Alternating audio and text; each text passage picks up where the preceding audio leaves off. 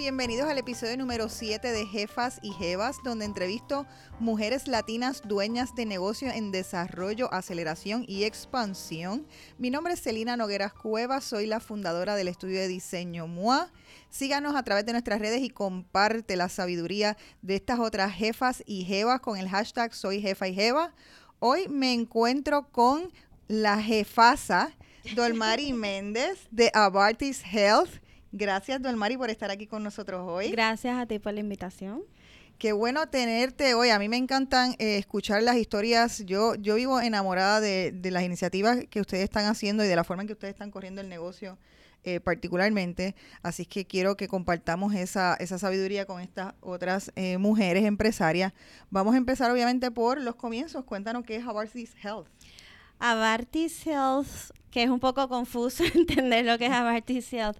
Avartis Health es un, es un hub, es un hub, es cloud, una tecnología cloud-based que se dedica a normalizar data entre los proveedores de servicios de salud, específicamente lo que son proveedores de servicios como por ejemplo un médico hasta un hospital, un laboratorio, un centro de rayos X de imágenes, eh, lo que es una aseguradora, ¿verdad? Que es el pagador de los servicios y los pacientes, que son entonces los que recibimos los servicios. En ese sentido, el Hub tiene tres plataformas. Correcto. Tiene la plataforma de la aseguradora, tiene la plataforma del paciente y del proveedor de salud. Correcto. Que vamos a explicarle a la gente entonces qué beneficios porque esto es realmente, tú me lo cuentas y yo digo, ¿por qué no teníamos esto antes? porque esto no existía y tú me cuentas, es más difícil de lo que parece. Vamos a, contarle los beneficios que tiene para esto las personas. Es mucho más difícil de lo que parece. Primero, nuestro modelo de negocio es un, es un modelo de negocio B2B. Eso quiere decir que los clientes son los administradores.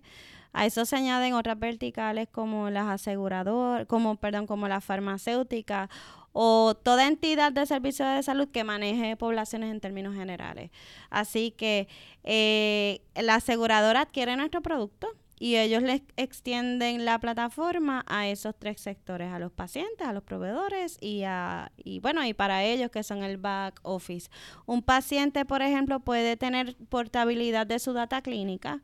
Por ejemplo, si tiene viajas a China y ocurre una emergencia y estás solo, no hay nadie que provee información, puedes obtener el historial clínico de esa persona si es que lo hay a través del el hub para el proveedor de servicio puede darle un servicio más personalizado al paciente porque tiene acceso al historial clínico de ese paciente siempre y cuando el paciente haya autorizado el, ¿verdad? E, el, proveedor de poderla accesar. Eso ocurre al inicio en cuando ocurre el registro, no es algo que tan complicado de que la persona tiene que continuamente estar accesando al proveedor y la aseguradora tiene visibilidad de manera agregada de todo lo que está ocurriendo en lo que es la comunicación entre pacientes, proveedores y ellos también como pagador.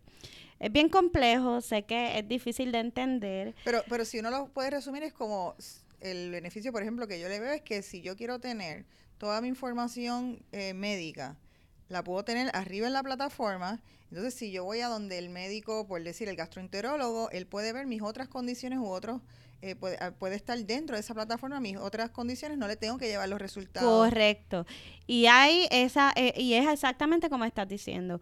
Tanto la puede alimentar el paciente para el beneficio y control de su información y también el proveedor en directo puede este, alimentar la plataforma del paciente y la aseguradora puede hacer lo mismo. Así que a donde quiera que vaya la persona tiene portabilidad de su propia data clínica. Y si yo quiero entonces tener a Bartis Health, ¿cómo yo puedo lograrlo? ¿Puedo lograrlo como paciente? Todavía. ¿Puedo a mi doctor o No, todavía. Los proveedores ya tienen nuestro servicio porque eh, nosotros abrimos públicamente, no sé si lo viste en el periódico El Hub, para que todos los proveedores en Puerto Rico puedan interactuar con el sistema. Y los pacientes lo obtienen a través de su aseguradora. Así que lo que hay que hacer es mucho ruido para que las aseguradoras terminen de implementar el producto y todos entonces se puedan beneficiar. Y Pues, eso es toda la familia en términos Tenemos que generales. inventarnos un hashtag para esto, para, Sí, para exigirlo como paciente. Te voy a, a pedir que nos ayudes con eso. Me gusta. Quiero- yo creo que esto es democracia de la información y es además democratización de la información y es este es eso mismo es acceso a tu data clínica sin importar sin importar dónde estés y el control de tu propia información Sí, eh, porque yo también, eh, hay personas que tienen miedo a veces de cambiar de doctor porque dicen, ay, es que él ya tiene todos mis récords, él ya tiene todas mis sí. cosas, entonces no, no necesariamente están contentos con el doctor y, y no se Sí. atreven a cambiarse, pero si tuvieran esto, posiblemente se les haría mucho más fácil. eso que tú dices es, eh, va mucho más allá de eso eso también toca la parte financiera este del doctor, ¿verdad? Que quizá no sea el experto para atender una condición y, y la persona se sigue manteniendo ahí por, eh, por- pues, porque es más fácil. Eh, pero la realidad es esa, la realidad es que es democratizarla y que tú como paciente controles algo que es tuyo. No tienes por qué estar pagando por algo que es tuyo, ¿verdad? Se supone que siempre lo puedas controlar. Y de eso es de lo que se trata. Es, es agnóstico, así que realmente esto es, es democratizarla literalmente la información de un lado a otro.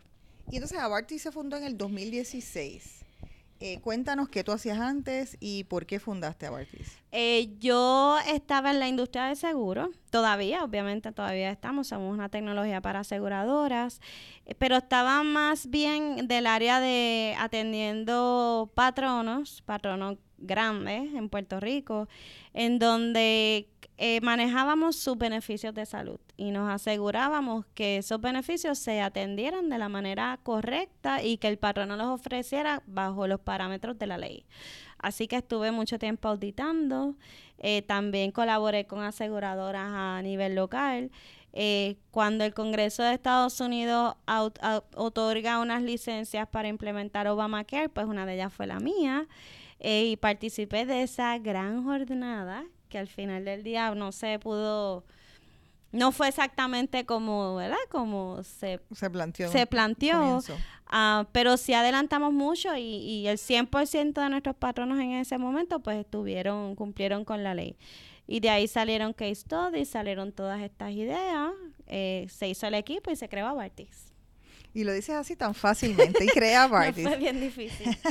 ¿Qué es lo que se necesitó en, en un comienzo? Y, o sea, cu- ¿cuál fue el equipo core? Siempre tú tienes una cofundadora. eh, Loren. Es Loren. mi, mi media naranja. Pues tú, tú tienes una cofundadora. Cuéntame cómo, cómo fue ese primer ese comienzo. Mira, eh, cuando esto sucede, hubo, hubieron hubo, hubo varios eventos que ya de por sí ya yo estaba obsesionada y, y obsesionada en el sentido positivo de cómo los servicios de salud se ofrecen. A un nivel de un compromiso de que pues, me molestaba de que las cosas no pasaran. Como se supone. Eh, y en muchas conversaciones que tuve con otros profesionales de la industria, en que compartía, wow, esto, si esto existiera así y demás, y después cuando tengo la oportunidad de, de, de trabajar para implementar Obamacare, dije, wow, esto es nacional, esto no es que Puerto Rico está mal, es que es a distintas escalas cuando comparas un estado con otro. Y una persona me dijo, Del Mari, tú necesitas encontrar otra, otro female, otra dama, eh, con la misma locura tuya, y en verdad deben tratar de entonces ejecutarlo, pero tiene que tener esas cualidades que tú tienes, porque si no hay esa pasión y esa, ese compromiso, pues no vas a poderlo hacer. Y un amigo en común nos presentó, y eso fue así como Love at First Sight. Sí, fue algo inmediato, ya a los seis meses estábamos corriendo. Así que esto es cuestión de pasión, compromiso y de creer, de creer en, creer en, en algo con pasión, de verdad, y, y de verdad, de, aunque te digan que no se puede hacer, realmente todos los no que nosotros recogimos son nuestro producto hoy en día. Qué ¿verdad? bien. En ese sentido, eh, ¿tú tuviste alguna razón personal o algo que te motivó y te apasionó a llevar a esa idea? Sí, la copa que, la gota que colmó la, go- la copa, como decimos aquí. Sí, por poco me muero. Tuve una situación de salud en donde eh, tuve una bacteria, eh, una septicemia. Este, y a pesar de que, de que me estabilizaba por momentos que pudiese ser, eran tres días, cinco días, siempre estaba regresando al hospital y así estuve por cinco meses.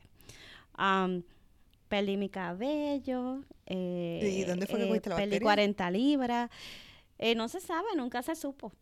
Así que el hecho de estar entrando y saliendo a distintas entidades hospitalarias, eso fue aquí, pues nadie sabía qué tratamiento me habían hecho, qué habían dado, dónde empezaba y dónde terminaba. No había, realmente no había información excepto lo que yo estaba verbalizando. Y era más de lo mismo. Siempre recuerda que cuando recibes un tratamiento es un posible diagnóstico y de acuerdo a eso te trata. Es como las proyecciones. Ajá. Eh, y así fue, y, fue, si hubiese habido comunicación y, cada parte hubiera sabido realmente lo que estaba pasando, pues probablemente yo no había tenido que pasar tan, pasar tan, un momento tan doloroso. Eh, fue algo que me tomó dos años recuperarme, tanto físicamente como emocionalmente.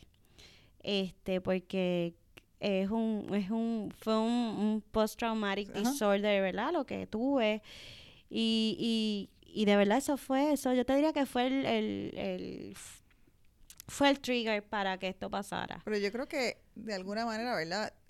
No empieza que me imagino que fueron momentos dolorosos, pero el mejor PTSD es que haya hecho un negocio definitivamente exitoso después de eso. Definitivamente, pero pero pues tuvo que tuvo que ocurrir así. Así que tenía que encontrar una persona que entendiera eso y paralelamente Lauren estaba pasando otras situaciones también. Eh, y dijimos, hasta aquí, vamos a resolver esto, porque si yo decía, esto soy yo que sé lo que tengo que hacer en un hospital, porque yo soy de las que persigue los médicos y hago que me expliquen y miro cada medicamento y leo todo, todo lo que pasa. Y dije, imagínate las personas que no tienen, que no conocen. Eh, y cuando comparas lo, los porcientos de, de muertes en salas de emergencia, por ejemplo, te das cuenta que es por errores son por errores y por falta de información que todos debemos tener acceso porque es nuestra propia data clínica. Pues yo quiero, Dolmaris, que le digamos a la gente, le hablemos un poquito de cómo tú has construido eh, la plataforma del, negocio, ¿verdad? Porque de alguna manera el negocio ha tenido sus éxitos, pero como quien dice, el negocio está casi que empezando. Eh, o sea, que es algo que a lo mejor la gente no puede necesariamente entender eh, porque tiene la complejidad de lo que es una valoración. Eh, ¿Cómo entonces, o sea, en 2016, estamos en 2019, llevas tres años con el negocio.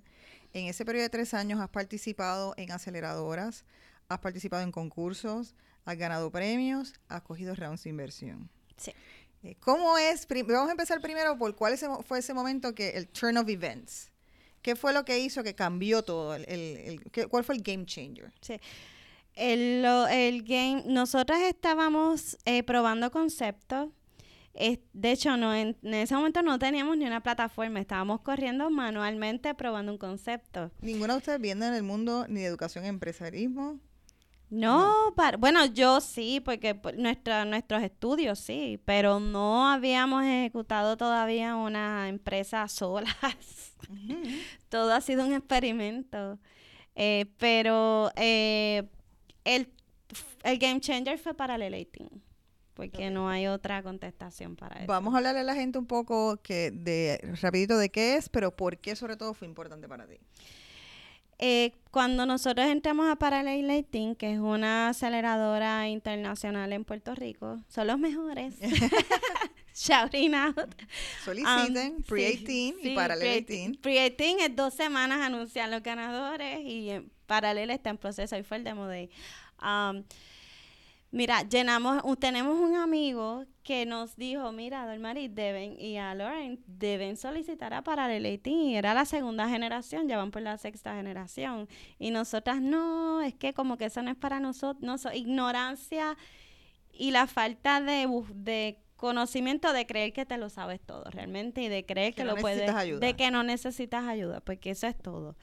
Es más una inmadurez empresarial, ¿verdad?, que otra cosa este, dijimos, mira, vamos a hacerlo y, olvídate. Y lo hicimos. Eh, yo, yo, nosotros habíamos estado como hace una semana antes para leer, porque fuimos a reunirnos con un startup de la primera generación que entendíamos que quizás tenía lo que estábamos nosotras buscando para implementar el negocio. interesante. Sí, es súper. ¿Y de- y Imagínate. después de eso trabajaron con esas personas? No, no. Seguíamos trabajando en lo nuestro. Vamos a Paralel, tenemos este amigo insistiendo, vamos a Paralel y casualmente ese día conozco a Sebastián y a Lucas y ellos nos preguntan qué hacen, les explicamos y ahí donde nos dice, pero porque ustedes no solicitan a Paralel y no están buscando otra startup aquí. Y eso fue lo que hicimos y grabamos hasta, sometimos la solicitud como una hora antes y grabamos el video que ellos requieren del, del carro de nosotros en un cliente en Ponce. Eh, y salimos y cuando llegamos realmente no estábamos entendiendo lo que nos decían, nuestro value proposition era un desastre, no se entendía. Eh, y tengo varias anécdotas, me acuerdo de, de, de Alex Workshop diciendo, en verdad no entiendo lo que están haciendo, pero suena interesante. Y nos enfocamos mucho en, en definir nuestro negocio, así que Paralel nos ayudó a, a encaminarnos. Nos dimos cuenta que no teníamos una plataforma, que teníamos tres plataformas cuando eso se hizo. Y ahí fue que entonces todo cambió. Y es, ese fue el game Y changer. entonces literalmente usamos el funding de Paralel para Que en este caso son 30 mil, 40 mil. 40 mil. Y cambiamos el modelo de negocio en Paralel. Entonces ahí decidimos... De alguna este, manera eso es como eh, lo que hemos estado hablando de pivotear, porque este, seguían más o menos la misma línea. Sí, pero- seguimos en la misma línea. Lo que pasa es que cuando tú estás allí a ese nivel de exposición, tú dices, ah, wow, ok, mi, mi, mi... Ahí es donde tú haces el clic de que, de que tu, tu prospecto no es Puerto Rico, tu mercado no es Puerto Rico. Y dijimos, wow, en verdad, esto es global. Y eso lo realicé, fue una experiencia tan linda. El día que eso pasó, yo me acuerdo como ayer, que, que, que con esos inversionistas allí dijeron, miren, pero ustedes no se han dado cuenta, esto es global, esto no es como que local.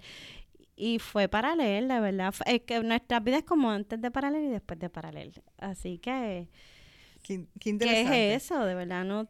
Eso fue lo que pasó. Entonces, luego de Paralel, en- a, esta- a estas alturas, en ese momento ya ustedes se estaban dedicando full time a este tipo de, Sí, sí, sí. de cosas. Entonces, luego de Paralel, empezaron a aplicar a competencias, que me imagino que, lo que me gustó mucho lo que dijiste de, de la madurez empresarial o la ignorancia, Sí, la ignorancia sí. empresarial. Ahí te das cuenta que existen diferentes eh, concursos que aplicar y que realmente pueden ayudar a impulsar tu plataforma porque como quien dice, tú no podías salir con un producto a vender y a capitalizar inmediatamente. Tú necesitas mucha inversión para generar lo que sería el backbone de tu plataforma, ¿verdad? Correcto. Cuando nosotros fuimos a buscar ese otro startup allí, era para ver si una de las de lo que ellos hacían, de las funcionalidades que ellos tenían, podíamos pegarla a nuestro sistema, pero después estando allí, mira, realmente es añadir como que otro feature adicional a nuestro sistema. Y, y la realidad es que, que sí, es que eh, de verdad no, no, no, es, es como abrir los ojos, es como que, como que ahí es donde realmente nos dimos cuenta. Recuerda que en ese momento Paralel estaba en la segunda generación y el ecosistema aquí era que realmente estaba Empezando a coger a- auge. Así que nosotros hemos crecido con el ecosistema aquí.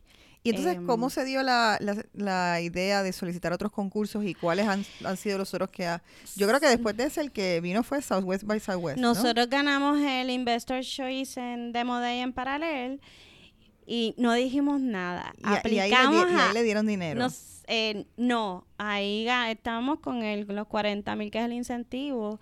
Este, y cuando, no, en ese momento no había dinero. Me acuerdo que no, era un estadía en un fin de semana en un hotel que no me acuerdo el hotel, de verdad. Bendito, hoy día sí hay Este, dinero. ahora sí hay dinero. eh.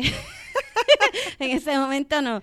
Am, y entonces aplicamos en South by Southwest, que es en, en Austin, una competencia sumamente reconocida. Y es una, una serie de actividades por dos semanas corridas de diferentes industrias, una de ellas enfocada en tecnología. Correcto. Y nosotros entramos pues a la de innovación. Pero en verdad cuando lo hicimos, que estábamos, el sistema estaba, estaba, íbamos bien, estaba todo bien.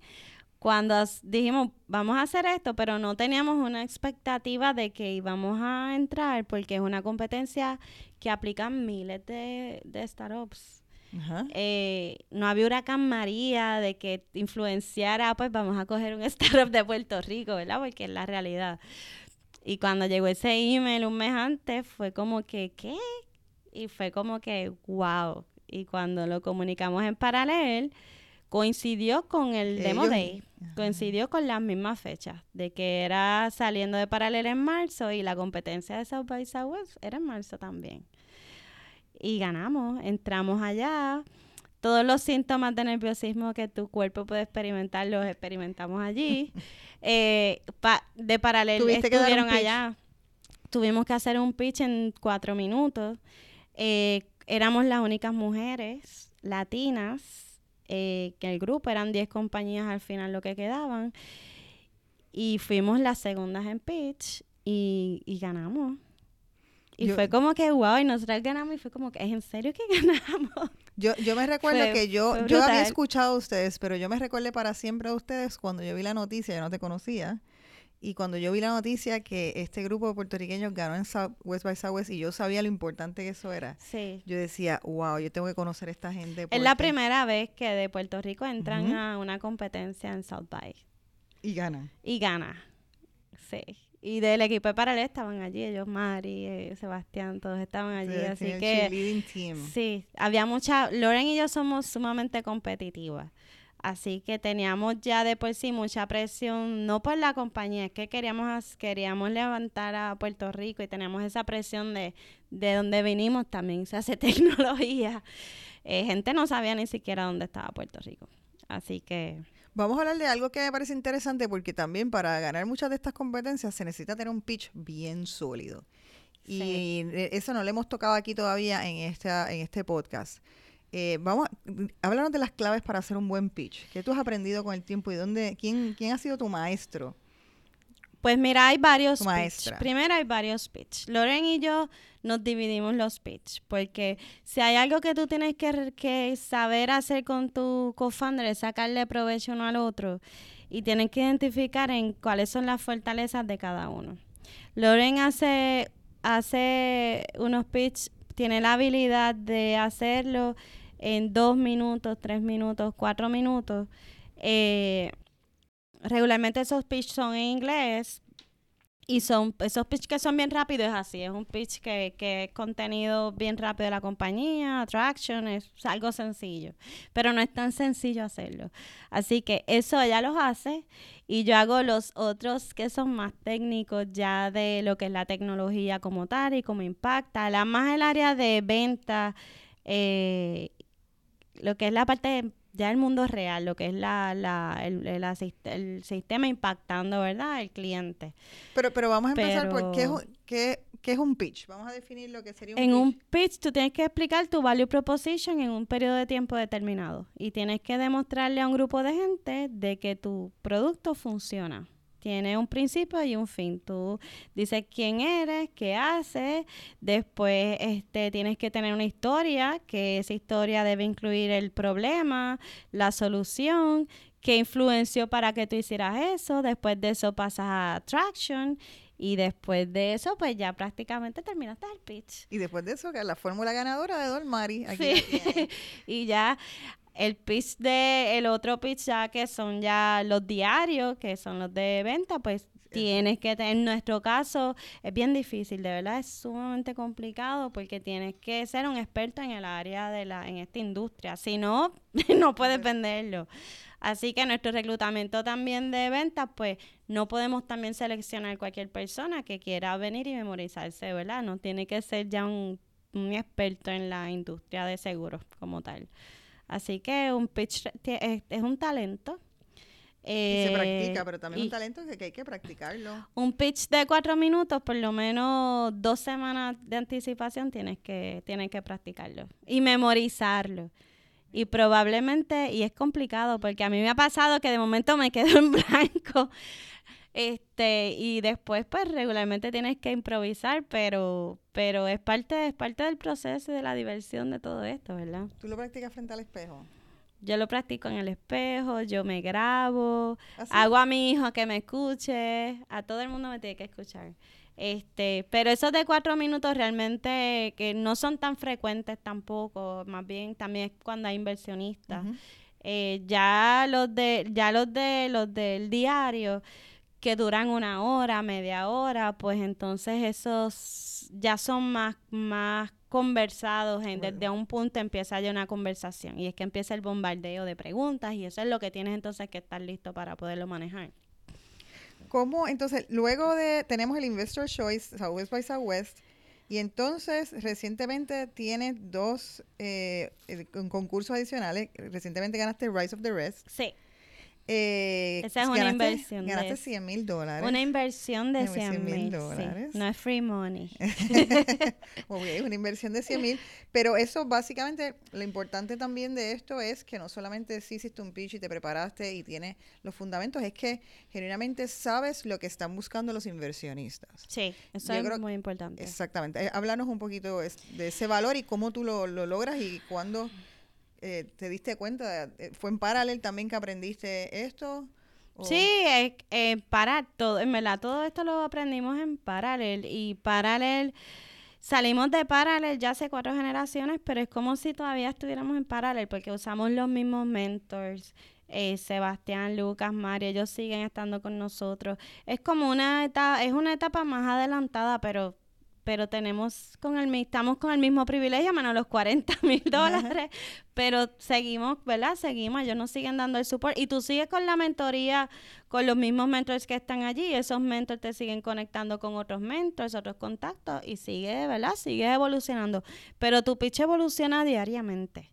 Todos los días maduras, todos los días aprende y dependiendo de quién es el público, pues pues entonces, a mí personalmente, honestamente, no me gusta hacer pitch de cuatro minutos. A mí me gustan los largos, que son más tipo conversación y, y, y, lo que es la ejecutoria, ¿verdad?, del sistema como tal.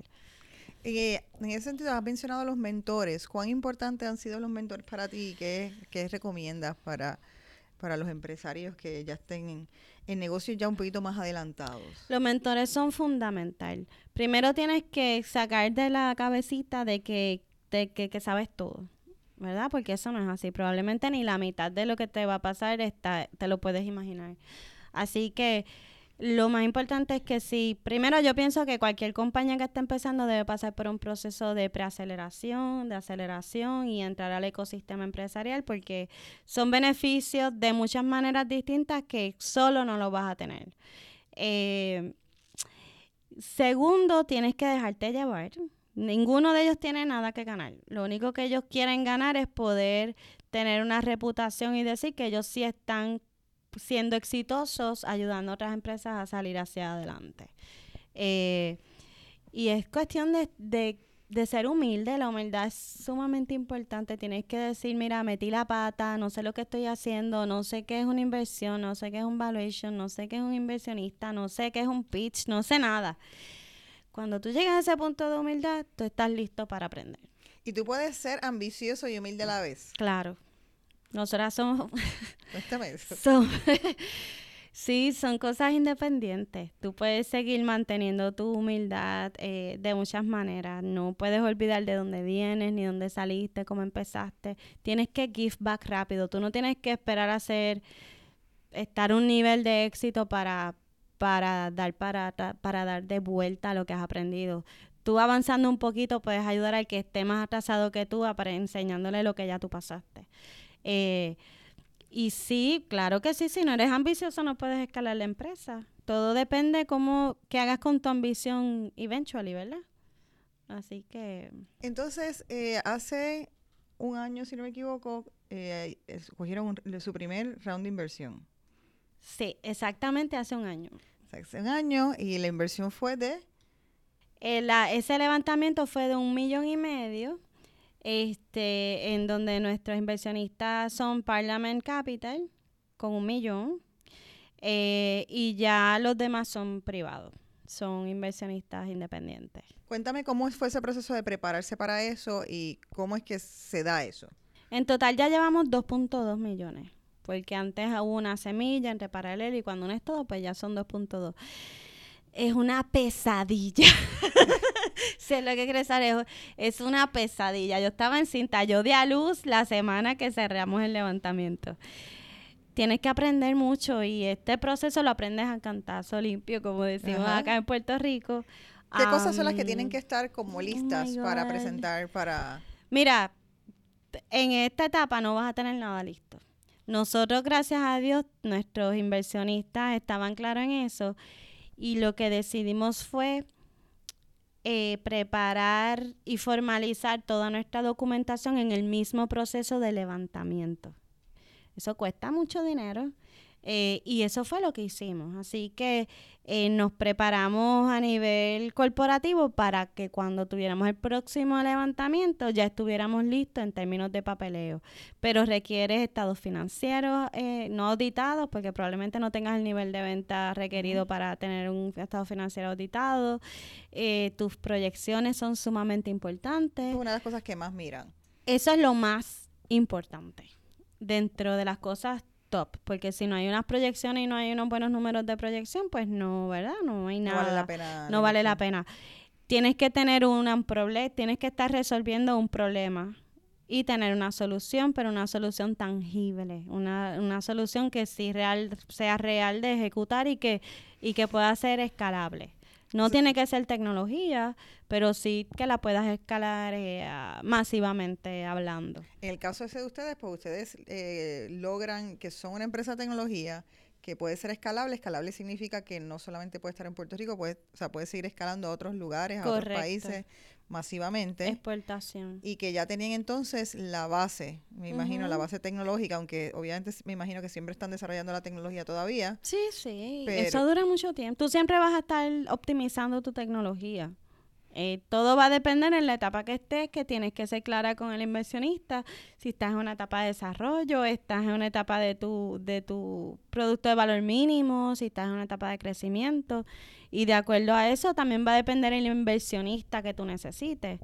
Eh, tú no, coges, no quieres estar con cualquier inversionista, tú necesitas un inversionista que esté alineado a lo que tú necesitas, ¿verdad? Porque no solo es el dinero, también es el valor que te añada ese inversionista en el futuro, ¿verdad? Y en ese sentido, tu experiencia con inversionistas ha sido positiva. Hasta ahora ha sido positiva. ¿Y eh, qué, cómo entiendes que está el, ecosistema de inversionismo eh, en Puerto Rico? Cuando, en el 2016 estaba un poco empezando. Estaba empezando. Me recuerdo que había mucha queja de que no la gente no estaba invirtiendo en puertorriqueños. O sea, que se quería invertir en negocios de afuera. ¿Has visto que ha habido un cambio en eso? Mayor. Ha habido cambio. Ha habido mucho cambio. Yo creo que después del huracán, eh, los cambios mayores han pasado después del huracán. Porque, Positivos. Positivo, sí. Eh, porque mucha gente pasar, pasó necesidades que dijeron que se convirtieron en ideas, una solución y un negocio.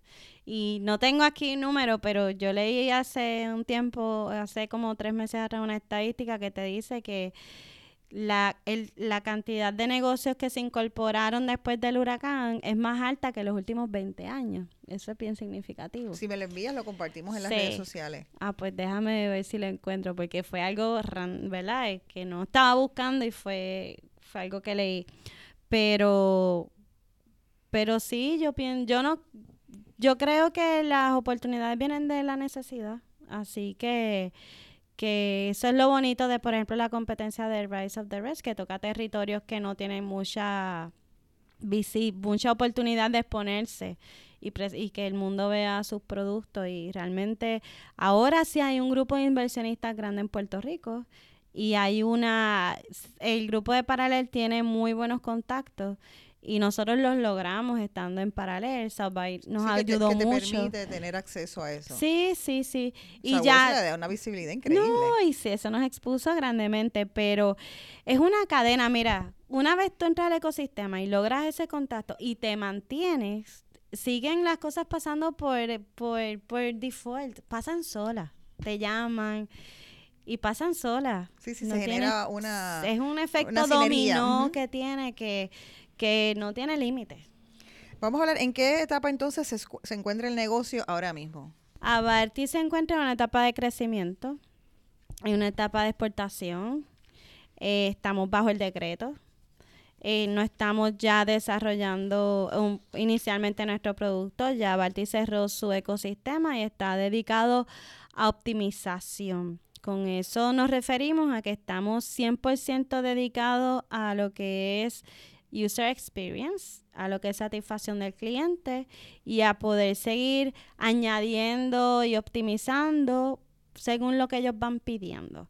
Nosotros somos una compañía de tecnología, nuestro equipo está en Puerto Rico, son puertorriqueños, así que eso es parte de nuestro value proposition, de que todas las ideas que ellos tengan pueden venir con ellas y nosotros vamos a hacer todo lo posible por implementarlas en la tecnología, siempre y cuando ¿verdad? sea de beneficio para todos. ¿Qué te está quitando el sueño ahora mismo? Mira, después que tú levantas capital, empiezas a tener pesadillas de que te, te vas a quedar sin fondo para pagar la nómina. Así que son del Se tipo más rápido de, de lo que un parece. millón no es mucho. Este consejo no, no, no, no sean tímidos al momento de levantar capital al principio, porque la realidad es que se va. Eh, así que realmente la- lo que me está quitando el sueño ahora mismo, literalmente el sueño de no poder dormir, Es tu hija. es mi hija, que tiene un año. eh, y ya. Lo demás que me quita el sueño es la emoción, la pasión y la, ansie- la ansiedad esta de que acabe pase el día porque quiero trabajar. eh, Estamos bien contentos, estamos en un momento en que estamos bien emocionados con lo que estamos haciendo. Así que ese es la, el tipo de... Es positiva, la atención que hay es positiva. ¿Qué, ¿Cuál es el asset más importante de tu empresa ahora mismo? Mi equipo, ¿Cómo logras un equipo balanceado entonces?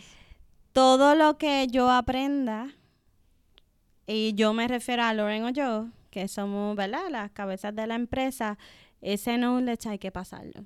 Este, si tú quieres un equipo exitoso, tienes que transmitir tu conocimiento, tu visión, tu misión a tu equipo de trabajo. Si no, cada cual está navegando a distintos lugares, no saben a dónde van, así que y vas aprendiendo en el proceso, aprendes varias lecciones que que dicen, no, ¿sabes qué? Juntos funcionamos y, y hay que estar, tienen que estar todo el mundo enfocado.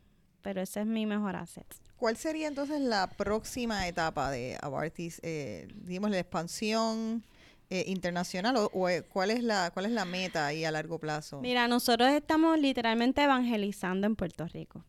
Nuestra solución es una solución que, como te mencioné, es agnóstica. Así que ¿A qué te refieres con agnóstica? a que no hay una exclusividad y a que estamos tratando de satisfacer una necesidad general en el mercado. Nuestra a todas las partes le a debería. todas las partes. Nuestra tecnología está adaptada a la realidad y todos los tropiezos que enfrentan las aseguradoras, los pacientes y los proveedores. Y estamos literalmente evangelizando a nuestros clientes, nuestros prospectos en que entiendan que todos se benefician por igual. Y lo hemos logrado y lo estamos logrando. Así que si nosotros logramos eso, literalmente nuestra meta, y no, no quiero que suene fantasioso, ni real, ni algo utópico, eso, algo que es ejecutable. Nuestra meta es poder conectar todos los proveedores de Puerto Rico y que todo el mundo se alimente del mismo lugar. Porque no hay razón para que la persona no tenga su información, no hay razón para que un médico no pueda accesar y no hay razón para que la aseguradora no entienda lo que está pasando. Lo que necesitamos es cooperación, confianza, este, y que nos escuchen. Puerto Rico es un territorio pequeño, así que no debería de ser tan complicadas las cosas. Yo, yo me parece que el- lo vamos a lograr en. Yo creo que me- yo te doy a ti un año. Yo creo que nuestros, la ambición de ustedes. nuestros números, nuestra pasión, todo eso, nuestra meta es que para diciembre de este año podamos tener la mayoría y se nos quedan dos nada más. Muy bien. Pero eso es lo que queremos es que entiendan de que no estamos para sacar competidores del mercado, que lo que necesitamos es que todos comprendan que lo que necesitan es pegarse a Barty para ellos ser mucho más efectivos en lo que están tratando de ejecutar, porque estas compañías que están existentes tienen que evolucionar. Y si ya está disponible ahí, mira, es cuestión de pegarse y nos beneficiamos todos, todos igual. Pues vamos a hablar un poquito ya entonces de, creo que tenemos un análisis un poco más comprensivo de lo que es Avartis. Vamos a hablar un poco de tú como empresaria, como mujer. Eh, estoy últimamente obsesionada con esta pregunta de si tú crees que existe el balance. El balance. Estás hablando con una mujer que tiene una bebé de un año y una socia embarazada. Es que, eh, no sé, las mujeres le hablan de esta cosa de que tienen que tener un balance en la vida. ¿Tú crees que eso existe? ¿Que eso es real? Yo creo que sí. Este, todo depende de lo que represente balance. En mi caso, eh, si yo no estoy balanceada personalmente, si no estoy feliz, no puedo funcionar. Eh, si no estoy estable, eh, ¿verdad? Con mi equipo, con, con, ¿verdad? Con mi círculo, pues es complicado. Este, hay sacrificios que hay que hacer, así que si el, el balance no quiere decir de que tu tiempo esté distribuido exactamente igual ni nada de eso. Quiere decir de que si tienes una pareja o tu, ¿verdad? Tu esposo, tu novio, quien sea, esas son unas preguntas que siempre hacen en las, en las aceleradoras. ¿Qué hago con mi novia que está enojada por el tiempo? Mira, Déjala. balance, eso es lo que yo les digo. Balance es eso. Balance es que tu círculo entienda la etapa en que estás y que todos cooperen y que sepan de que es por un tiempo determinado en lo que se balancea en términos de hora el tiempo que le dedicas a la familia. Si tú le preguntas a mi hijo de 10 años qué hace mamá, él te contesta perfectamente bien. ¿Qué dice? Te dice que mamá está tratando de salvar el sistema de salud. ¡Ay, qué hermoso! Eso es lo que te dice. Pero es la verdad. Muy bien. es la verdad. Y él te explica, él no le molesta, ya está acostumbrado. Pero en ese Ah. sentido dijiste algo interesante. Hay momentos donde has sacrificado la vida personal o la vida personal se ha visto afectada. Sí, sí. Eh, Sí, ¿te ha yo pasado? tuve ¿Qué mi, sí, yo tuve un primer matrimonio y, Y tuviste y que decidir. literalmente tuve que decidir. Sí. ¿Y, fue una decisión difícil para ti o en ese momento estaba, esto yo estoy convencida que esto es lo que yo quiero hacer? Fue una decisión que como no era la decisión esperada, pues las cosas se complican y terminan como mal. no queremos, ¿verdad? Así que eso fue lo que pasó. ¿Y qué te hizo pero- entonces? eh, Pero no term- dentro de cuando evolucionas y llegas ya a un periodo, te das cuenta de que fue la mejor decisión para, para todo el mundo. Todo el mundo es maduro y capaz de entender todo bien. Para eso el tiempo es quien tiene la razón, ¿verdad? Al final del día. Así que Entonces vamos a pasar a unas preguntas un poquito más rápidas, que yo le llamo rituales, eh, que son algunas preguntas sobre tu estilo de vida y cómo vives. Eh, ¿Te consideras extrovertida o introvertida? extrovertida ¿Vas a eventos de networking? constantemente. ¿Qué evento de networking recomiendas? Eh, todos los eventos que promueva Paralel son buenos eventos. Todos los, los eventos que promueva Piloto 151, Sofía, son excelentes. Eh, el, este nuevo que hubo con Colmena también, ¿verdad? Que están evolucionando haciendo un trabajo excelente allí, Denise. Así que realmente todos los eventos que sean en este ecosistema, ¿verdad? Que está emergiendo, eh, yo trato siempre de ver quiénes están, cuál es el público y participo porque siempre, siempre hay un beneficio, siempre te beneficias de alguna manera u otra. ¿Cuánto tiempo inviertes diariamente en las redes sociales? Según las estadísticas de mi celular, hace poco, Yo no lo creo hace nunca. una semana, yo tampoco, dice Ah. que cinco horas. Es imposible. Eso no es posible. ¿Y cuál es tu plataforma favorita? LinkedIn. Cuéntanos sobre eso. Nadie nunca me ha dicho esto. Me dijiste ahorita unos números extravagantes. Te lo puedo enseñar, mi celular está allí si lo quieres ver. Sí, quiero la prueba de eso. Cuéntanos a la audiencia, ¿cuántos números tienes cuando posteas Bu- algo? Si lo quieres ver, lo puedes ver. Yo en 24 horas sobrepaso los 3000 views en LinkedIn. ¿Y que tú posteas en LinkedIn? Todo es de Abartis. Y te voy a decir por qué. Hemos creado una marca. Nosotros nos estamos dedicando a que nuestros clientes sean fans de nosotros. Y eso se hace con el Customer Experience. Así que si tenemos un evento, los invitamos, las competencias los invitamos, cada reportaje que sale se los enviamos.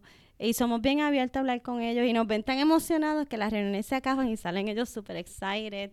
Eh, y y este, lo que estamos haciendo es tan bonito que cuando lo miras del lado comunitario, Ujú. dice, mira, yo también soy un paciente, así que yo me voy a beneficiar en algún momento.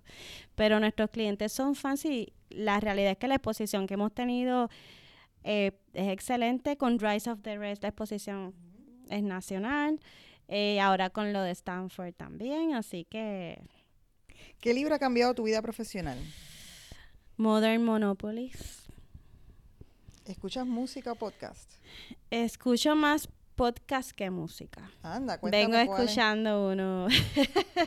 Además de Jefa y Jeva, ¿cuál es el otro que escuchas? Eh, todos los que, bueno, los de Sofía en piloto los escucho, todos los de Paralel trato de escuchar los de los mentors que están, ¿verdad? Eh, y los que postean de las noticias, los de Colmena los escucho. Escucho de Estados Unidos también del ecosistema, eh, de lo que está pasando en la historia, en la industria de seguros. Mira, lo, mi favorito ahora mismo es uno que no me acuerdo el nombre, pero donde lo veo en Facebook y es de ciencia. Ah, se llama What If. What If. What If se llama. Y lo que hace es que el de ayer era, por ejemplo, ¿qué pasaría si los aliens fueran los humanos? Entonces, oh. como tú, otro que es bien interesante, era cómo, qué pasaría si tuviéramos la capacidad de, de del desierto del Sahara hacerlo vegetal. ¿Qué habría que hacer? que abre cosas así de es what if y son temas bien dirigidos a lo que es la parte ambiental y lo que es ciencia como tal así que son interesantes ¿qué superpoder quisieras tener? Esa es difícil Quédame pensándolo. sí, voy a pensar. No te voy a decir leer las mentes porque no quiero leerle la mente. ¿Cuál ha sido el mejor consejo que te han dado en la vida? El mejor consejo que me han dado en la vida es que no me rinda. No me rindo. Ni Lore ni yo nos rendimos. Morimos en la raya, ensangrentadas. si te sobrara más tiempo, ¿qué harías con él? Ay, con mis hijos. Definitivamente. ¿Qué es la definición para ti de un domingo feliz? Estar con mi familia. Y finalmente, ¿en qué, ¿en qué le recomendarías a las mujeres invertir su dinero? su dinero. Literalmente su dinero. Sí, sí, sí, el dinero, el dinero de ella. Sí. Este, en, en, pampering themselves, que se, se den cariño, que ahorren. Hay que prepararse para cualquier situación, uno nunca sabe.